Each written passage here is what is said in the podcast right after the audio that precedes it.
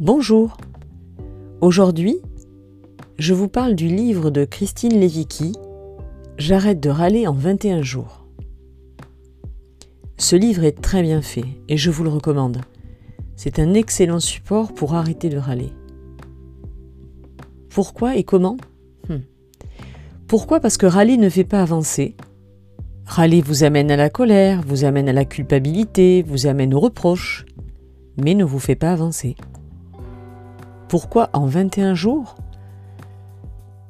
Parce que les neurosciences ont prouvé qu'il est nécessaire de répéter, répéter les nouveaux circuits, les nouveaux comportements pour qu'ils s'ancrent et deviennent naturels. Vous verrez dans ce livre, si vous suivez ces conseils, c'est assez drôle, c'est un jeu, on s'y prend. Le principe est assez simple, on met un bracelet à un poignet et on va le changer de poignet et repartir à zéro au niveau du décompte euh, pour atteindre son objectif et ne plus râler. Alors au début c'est drôle hein, quand on change le, bracelet de poignet, euh, surtout quand ça ne fait qu'une journée ou qu'une heure, mais quand vous remettez les compteurs à zéro alors que vous en êtes au quatrième ou au cinquième jour, voire dixième, c'est assez pénible et du coup ça vous stimule. C'est un support de coaching, on va dire, pour vraiment tenir son engagement. Mais je vous invite vraiment à lire le livre parce que ça ne suffit pas de se dire bon, je mets un bracelet et j'y vais.